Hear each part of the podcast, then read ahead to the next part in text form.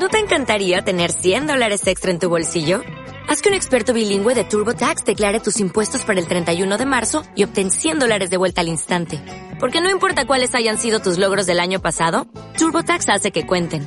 Obtén 100 dólares de vuelta y tus impuestos con 100% de precisión. Solo con Intuit TurboTax.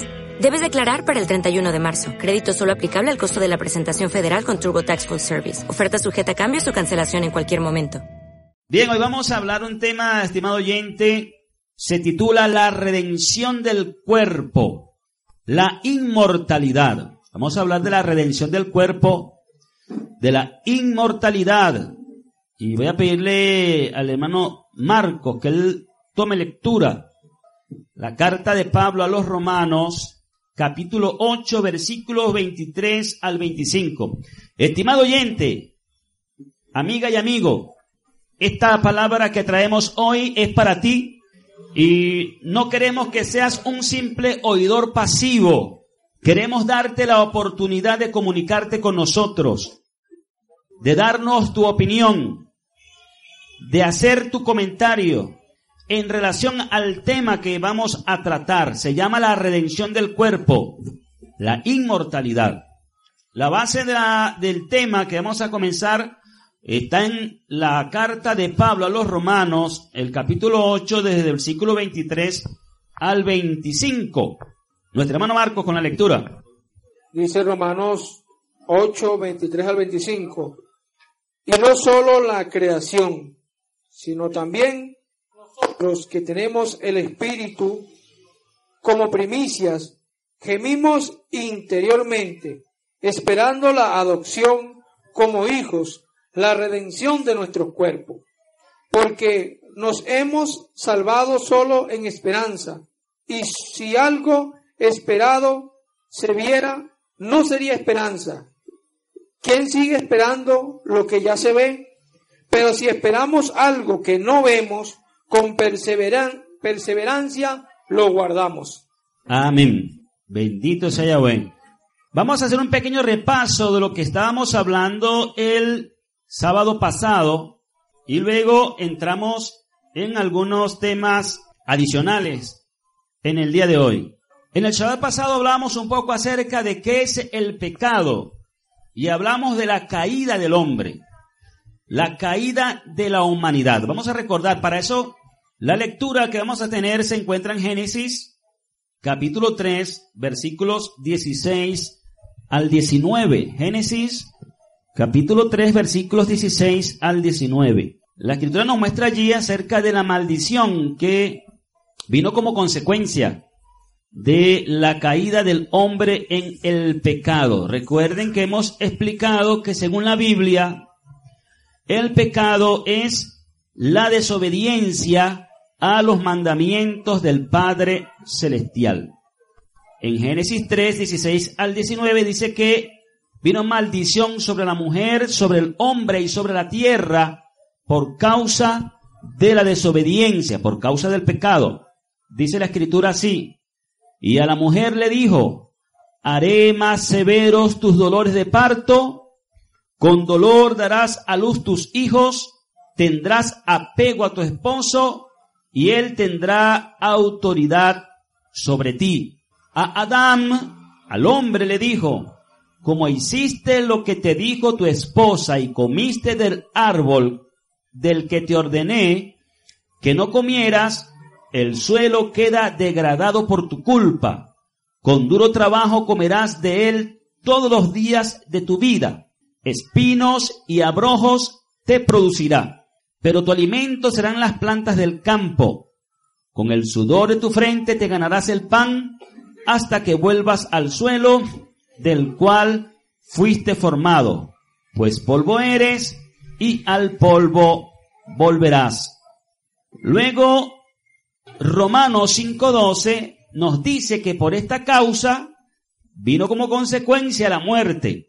Dice así, por eso, como el pecado entró en el mundo por un hombre, y por el pecado vino la muerte, así también la muerte pasó a todos los hombres por cuanto todos los hombres pecaron, es decir, toda la humanidad pecó. Es ahí entonces cuando entra el plan de salvación. Estimado oyente, es importante que usted sepa que el Padre Celestial tiene un plan de salvación para la humanidad. Ese plan de salvación se estableció por causa de la entrada del pecado en el mundo. Usted, si quiere saber por qué es necesaria la salvación, le invito a que se mantenga atento a lo que estamos diciendo a esta hora. Génesis capítulo 3 y versículo 15. Dice la escritura, pondré enemistad entre tú y la mujer y entre tu simiente y su simiente. Él te herirá en la cabeza y tú lo herirás en el talón. En este versículo se encuentra oculto un mensaje en las palabras que Yahweh el Padre Celestial le da a la serpiente, a aquella serpiente que se nos relata en la historia de la caída del hombre en el libro de Génesis, en las escrituras, el libro de los orígenes. Según esa historia se nos dice que el Satán mejor conocido como el diablo, utilizó la figura de una serpiente para seducir a la mujer para que desobedeciera las instrucciones dadas por el Padre Celestial. Por esa causa recibió una reprensión y recibió castigo, castigo como consecuencia de el pecado y castigo como maldición. Dice la escritura entonces que se le dijo a la serpiente que entre ella y la mujer, que entre su simiente, su descendencia y la descendencia de la mujer, habría enemistad, que el hombre heriría en la cabeza a la serpiente. Todo esto son palabras simbólicas, palabras figuradas, para referirse en realidad a lo que representa la serpiente. La serpiente representa el mal, la serpiente representa el pecado, la serpiente representa la mentira, el reino de la muerte y la simiente de la mujer representa al Salvador, al Mesías judío, a Yahoshua, mejor conocido como Jesucristo, Aquí se muestra que el hombre, la descendencia del hombre o la descendencia de la mujer, simiente de la mujer, heriría a la serpiente en la cabeza, lo cual significa una destrucción, una herida sobre el imperio del mal y de la muerte. Mientras que el hombre recibiría una herida en el talón, lo cual es una señal profética una alusión profética de las heridas infringidas al cuerpo del Mesías judío y su muerte en el madero. Esa muerte que fue por causa de la humanidad. Como lo dice en Juan 3.16. Fíjense, Juan 3.16 dice, porque de tal manera amó el poderoso al mundo que ha dado a su Hijo único para que todo aquel que en él cree no se pierda, mas tenga vida eterna. Aquí entonces se habla de vida eterna, en consecuencia de que por causa del pecado vino la muerte. Entonces aquí hay dos polos opuestos. De un lado, la muerte que entró por causa del pecado y del otro lado, la vida eterna que se promete para aquel que acepta al Hijo único del Padre Celestial, el Hijo de Dios. Por lo tanto, se nos presentan dos conceptos aquí muy importantes, la vida y la muerte. Vamos a definir a continuación estos dos conceptos, que es la vida ¿Y qué es la muerte? La vida, según Génesis 2.7, dice, formó pues Yahweh el poderoso al hombre, lo formó del polvo de la tierra y alentó en su nariz soplo de vida. Y fue el hombre un alma viviente. Es decir, se nos muestra que el hombre viene a la vida por causa del polvo de la tierra y por causa del soplo de vida que viene de arriba o que vino de arriba. Se nos muestran entonces dos elementos, dos elementos que componen la vida del ser humano. Un elemento terrenal del cual fue formado físicamente el hombre y un elemento espiritual que le dio aliento y lo constituyó entonces al unirse estos dos elementos en un alma viviente. Entonces, el ser humano es sinónimo de un alma viviente. El ser humano es algo parecido, estimados amigos oyentes, a lo que es una computadora. Una computadora se compone básicamente de dos elementos, uno físico que se conoce como el hardware y uno intangible, diríamos que espiritual, que se conoce como el software.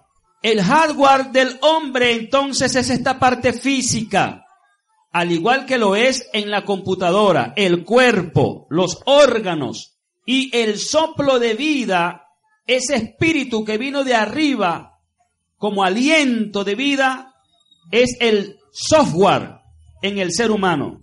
Es lo que es intangible, es la vida, el aliento. La palabra espíritu incluso significa viento, aire. Pues bien, la unidad de lo físico con lo espiritual, la unidad de lo tangible con lo intangible, es la constitución del ser humano y es en sí mismo la vida. La unión del cuerpo y el espíritu entonces es la chispa de la vida, es la esencia misma de la vida. Ahora, ¿qué es la muerte? Según la escritura, Dice en el libro de Eclesiastés, capítulo 12 y versículo 7, de la manera siguiente, y el polvo se torne a la tierra como era, y el espíritu se vuelva al poderoso que lo dio. El polvo vuelva a la tierra como era, o de donde fue tomado, y el espíritu vuelva al poderoso que lo dio. Ahora bien, en este factor hay mucha confusión cuando se refiere al ser humano, qué sucede al momento de la muerte. La tradición babilónica del paganismo, las naciones han heredado la idea de que el hombre posee algo que han definido como alma inmortal. Es algo como muchas veces presentan en las películas que las personas cuando mueren, según esta creencia popular pagana, la gente comúnmente piensa que cuando el hombre muere, sale de dentro de su cuerpo una especie de fantasma, una especie de persona espiritual. Hay quienes incluso cuentan que supuestamente han visto, han salido del cuerpo y han visto su cuerpo allí en un supuesto momento de muerte. Pero ¿qué dice la escritura al respecto? ¿Es esta creencia popular basada en la escritura? La sagrada escritura, óiganme bien, estimados oyentes, enseña que el hombre posee un alma inmortal. ¿Qué sucede con el alma según la Biblia cuando el hombre muere? Ezequiel capítulo 18 y versículo 4 nos dice que el alma es mortal. Dice así, he aquí que todas las almas son mías, como el alma del Padre, así el alma del Hijo es mía. El alma que peque, esa morirá. Repito, el alma que peque, esa morirá. Aquí se nos dice entonces que las almas mueren, que las almas pueden morir. Y es lógico porque la Biblia señala que cuando el hombre vino a la vida, cuando se unió el cuerpo con el espíritu del hombre, el hombre vino a ser un alma viviente. La Biblia nos dice que cuando entró el pecado en la humanidad, entró por lo tanto la muerte. Y la muerte pasó a todos los hombres, por cuanto todos los hombres pecaron. Así que la escritura es clara y podemos verlo también en el libro de Job, libro de Job, capítulo 33, en los siguientes versículos. Job 33, 22 dice, y su alma se acerca al sepulcro, repito, su alma se acerca al sepulcro y su vida a los que causan la muerte. Aquí se nos muestra entonces que el alma va al sepulcro. Luego dice el versículo 28, el poderoso redimirá su alma, que no pase al sepulcro, y su vida se verá en luz. Nuevamente relaciona el alma con el sepulcro. El versículo 30 de Job 33 dice, para apartar su alma del sepulcro, para iluminarlo con la luz de los vivientes. Esto es interesante, estimados oyentes, porque comúnmente la gente piensa que el alma es espiritual. Si el alma es espiritual, entonces, ¿cómo puede, según la escritura, un alma ir al sepulcro? Buena pregunta. Si usted sabe, estimado oyente, cómo un alma puede ir al sepulcro, si es que un alma es espiritual, por favor comuníquese con nosotros y denos la respuesta y díganos cómo es que un alma entonces va al sepulcro. La Biblia nos habla de el estado de los muertos, el estado de una persona cuando muere. Continuamos en el libro de Job y ahora en el, en el capítulo 14, versículos 10 al 12. Allí dice la escritura, Job 14, del 10 al 12, dice, pero el hombre que muere queda inerte eso no es una novedad, ¿verdad? Todo el mundo sabe que el hombre cuando muere queda inerte. Sigue diciendo, cuando un humano expira, ¿dónde está? Fíjense que el libro de Job hace la pregunta. Cuando un humano expira, ¿dónde está? Pregunta. Y luego dice el versículo 11, ¿podrán agotarse las aguas del mar, sumirse los ríos y secarse? Que el hombre que yace no se levantará se gastarán los cielos antes que se despierte, antes que surja de su sueño. Y resalto, subrayo la palabra sueño.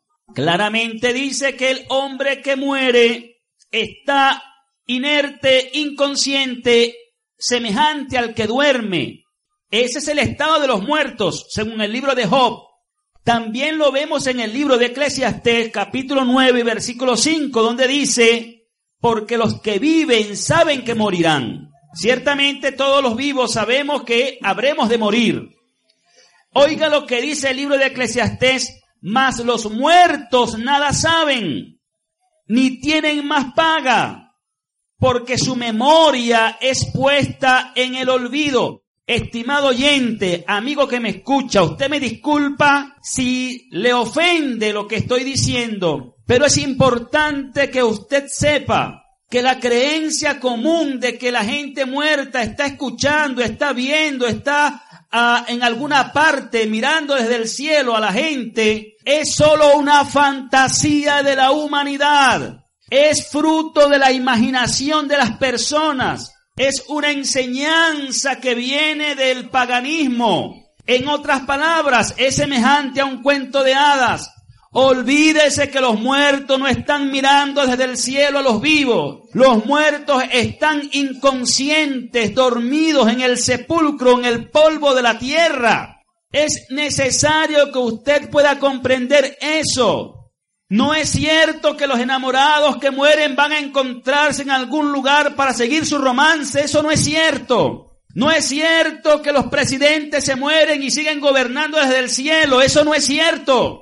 No es cierto, los muertos nada saben de lo que pasa aquí en la tierra. Nada de eso tiene conciencia el hombre cuando muere. Allí está lo triste de la muerte, estimado oyente. La muerte es el final de la existencia. La muerte fue la sentencia por causa del pecado, porque Yahweh, el Padre Celestial, dijo bien clarito, ciertamente morirás. Explíqueme a alguien, por favor, cómo puede una persona estar viva y muerta al mismo tiempo.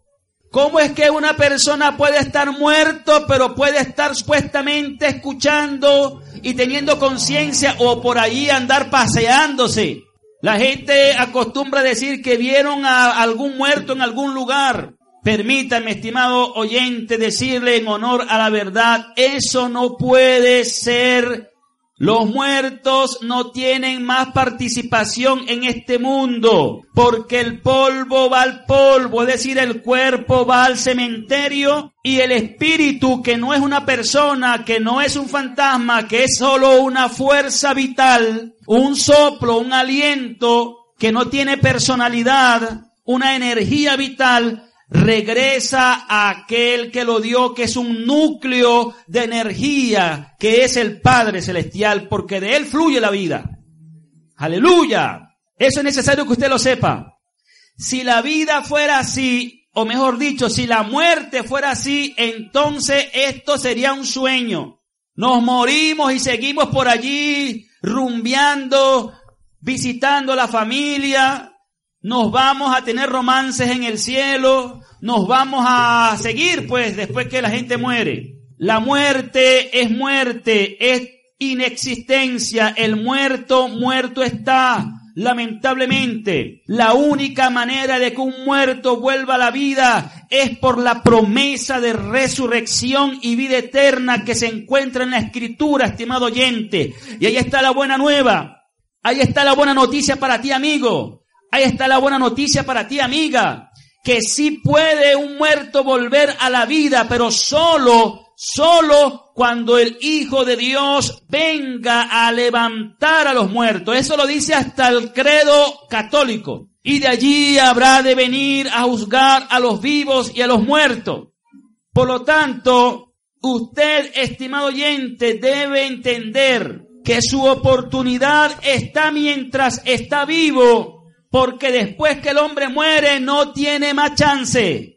Dice el libro de Eclesiastés esta verdad tan grande que dice que más vale perro vivo que león muerto. Eso significa que tenemos chance mientras estamos vivos. Porque los que viven saben que morirán, mas los muertos nada saben. No hay muerto al que usted le pueda estar rezando. No hay muerto al que usted le pueda pedir un favor. ¿Cómo es posible que los vivos le pidan favores a los muertos? Cuando el hombre está vivo y está enfermo, no quiere morir. Imagínese después de muerto, ¿a quién va a ayudar un muerto? Si no pueden los vivos ayudar a los muertos, mucho menos los muertos pueden ayudar a los vivos. Estimado oyente, solamente reflexione lo que estamos diciendo. ¿Es usted alguno de los que claman a los muertos? ¿Es usted alguno de los que invocan a los muertos?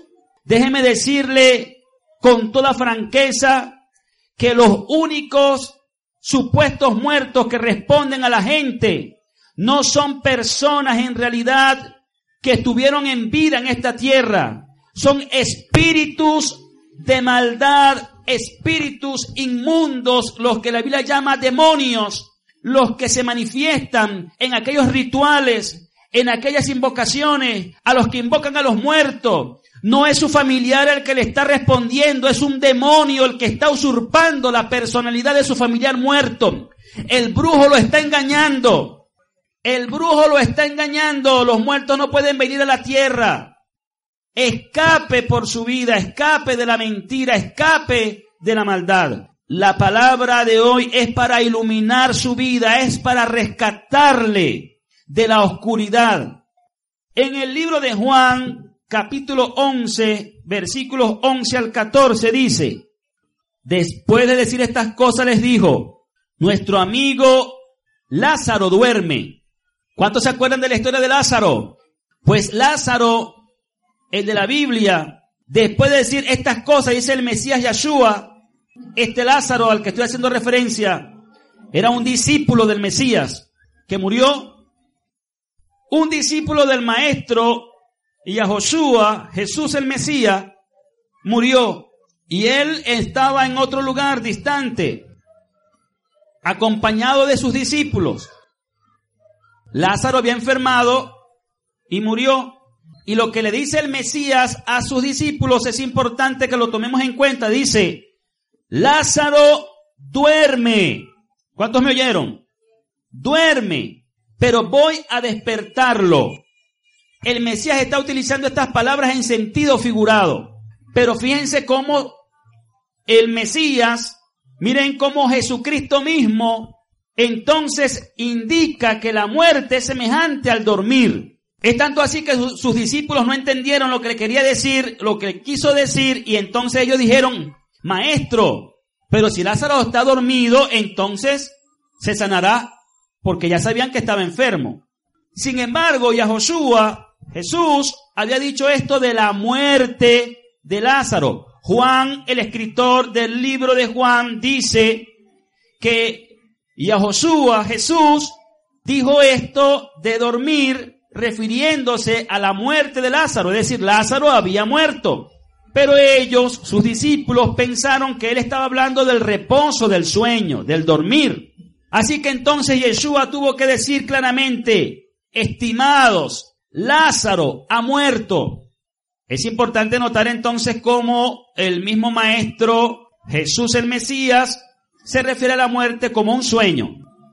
Fíjense, aquella idea de que la gente se muere pero sigue viva en algún lado, algunos piensan que la gente está viva en el infierno porque hicieron lo malo, que ahí están llevando candela. Piensen esto, pero piensen esto bien en serio, estimado oyente. Se cree que el alma es un espíritu como un fantasma, ¿cierto? Y se cree que el infierno es candela pura, candela viva, que supuestamente hay un infierno encendido en candela. Pregunta, ¿Cómo puede un espíritu ser quemado por candela? ¿No se supone que el alma es espiritual? ¿Cómo podemos quemar un fantasma? ¿Se puede agarrar un espíritu y quemarlo? Entonces, si no es así, tendría entonces que ser algo físico para que se queme en realidad. Porque hay quienes incluso dicen que han escuchado mediante no sé qué aparatos en el centro de la tierra, las voces y los gritos de los muertos que están en el, en el supuesto infierno quemándose. Mira, estimado oyente, ninguno de sus familiares está en ningún infierno. No hay ningunos muertos en ningún infierno. No hay nadie quemándose en el centro de la tierra. Lo que la escritura nos señala con relación a eso ha sido totalmente mal interpretado. Nosotros aquí en la Asamblea de Yahweh Nazarena, Casa de Restauración, estamos no solamente para anunciar el mensaje de salvación que está en la Biblia, sino para anunciar la verdad de las sagradas escrituras y corregir los errores de interpretación que tradicionalmente se han tenido en el cristianismo. Con todo respeto a los cristianos que puedan estarnos escuchando, nosotros en casa de restauración no podemos seguir perpetuando el engaño de decirle a la gente que se van a ir para el infierno para que la gente venga atemorizada a la iglesia. Lo que sí dice la escritura es que los muertos en el Mesías, la gente que muere con la fe puesta en el Mesías, no morirá eternamente, no morirá para siempre El Mesías mismo lo dijo, Jesucristo mismo lo dijo, todo aquel que cree en mí no morirá eternamente. Hay gente entonces que piensa que la gente no está en el infierno, sino que la gente está en el cielo, por allá con los angelitos. Y entonces le rezan a las ánimas benditas y le rezan a los santos y piensan que allá arriba en el cielo hay una multitud de gente haciendo no sé qué cosas. Otros piensan que están es en el limbo, es un lugar que no lo encuentran en el GPS. No se sabe dónde está el limbo. Otros piensan que está en el purgatorio, que los muertos pasan por el purgatorio a quemarse por un tiempo para entonces purgar sus pecados veniales y de esa manera ser elevados al cielo. Todas estas, estimado oyente, son simples invenciones de la imaginación humana. La mente humana es muy creativa, la imaginación es muy grande, pero la Biblia dice que la inmortalidad solamente le pertenece a un ser, el ser supremo. Es un contrasentido decir que una persona muere y sigue viva. Por lo tanto, si una persona, estimados hermanos y estimados oyentes, si una persona muere y sigue viva en otra dimensión, en otro lugar, entonces esa persona es inmortal en realidad. Pero la Biblia dice, ¿qué dice la Biblia? ¿Dice la Biblia que la gente es inmortal, que se muere y sigue viva? ¿O dice la Biblia que hay uno solo que tiene inmortalidad inherente? Vamos a ver, dice la Biblia en la primera carta de Pablo a Timoteo, capítulo 1 y versículo 17, por tanto al Rey de los siglos, al inmortal, invisible y único Dios, sea la honra, la gloria por los siglos de los siglos. Amén. Primera a Timoteo capítulo 1 y versículo 17 dice, al único inmortal invisible, único inmortal. ¿Escucharon eso? El único inmortal es el que es invisible, el único Dios. Luego también dice en la primera carta a Timoteo, pero los, los versículos 14 al 16, de la manera siguiente, que guardes el mandamiento sin mancha ni reproche hasta la aparición de nuestro maestro Yahoshua el Mashiach, a su debido tiempo le mostrará al bendito y único Elohim, el Rey Supremo y Soberano Supremo, el único que tiene inmortalidad. Repito el versículo 16 de primera carta de Pablo a Timoteo.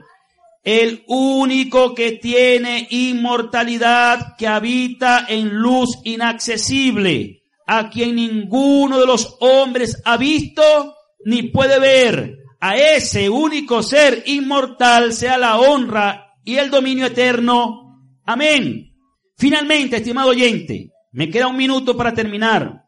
La inmortalidad es lo que buscamos los redimidos. La inmortalidad es lo que buscamos los que buscamos la salvación. Estimado oyente, usted, hermano cristiano, usted que ha buscado el camino de la salvación, ¿Qué es lo que usted busca a través de este camino? ¿Cuál es su esperanza de salvación? ¿Usted tiene la esperanza y la confianza puesta en la muerte que lo lleve al cielo? ¿O usted tiene la esperanza y la confianza puesta en que cuando muera, si muere, el Mesías lo levantará de entre los muertos? Estimado oyente, si los muertos que hacen lo bueno mueren y se van al cielo, ¿para qué tendrían que resucitar de entre los muertos? Pregunto. Alguien que por favor que me escuche y me responda, ¿para qué sería necesario resucitar a un muerto que está en el cielo gozando de vida eterna? ¿Para qué? ¿Para qué lo vamos a traer de nuevo a la tierra? Y si hay un muerto que hizo lo malo y supuestamente está quemándose en el infierno, ¿Para qué lo van a resucitar de entre los muertos para juzgarlo? Vuelvo y repito, el mismo credo católico lo dice, y de allí habrá de venir a juzgar a los vivos y a los muertos. ¿Para qué van a sacar un muerto del infierno para resucitarlo de entre los muertos? Eso sería más bien como un descansito, ¿verdad, hermano? Lo van a sacar un ratico para que ya no se queme por un rato. Entonces, amigos y hermanos, la realidad es que la salvación consiste en adquirir inmortalidad.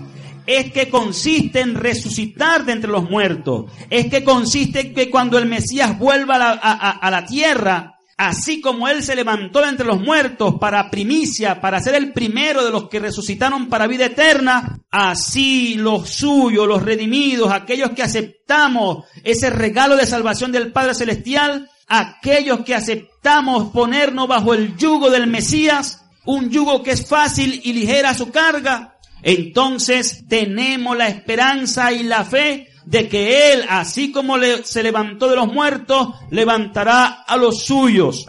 ¿Y cuándo sucederá eso?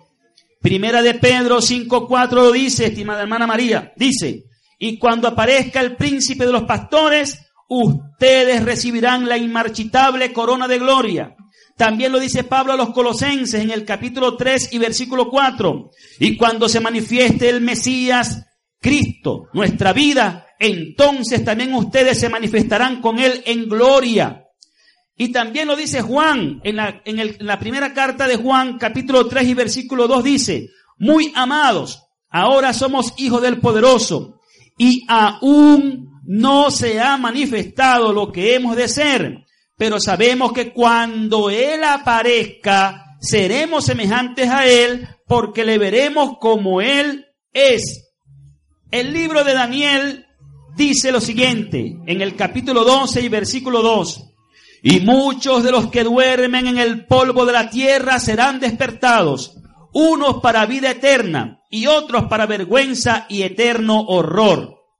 De nuevo la pregunta, ¿para qué ser resucitados si ya están en el infierno o en el cielo. ¿Para qué? Si así fuese. También dice Juan, el libro de Juan, Evangelio según Juan, capítulo 5, versículos 28 y 29, no se maravillen de esto porque vendrá la hora. Oigan esto, ¿cuántos me oyen?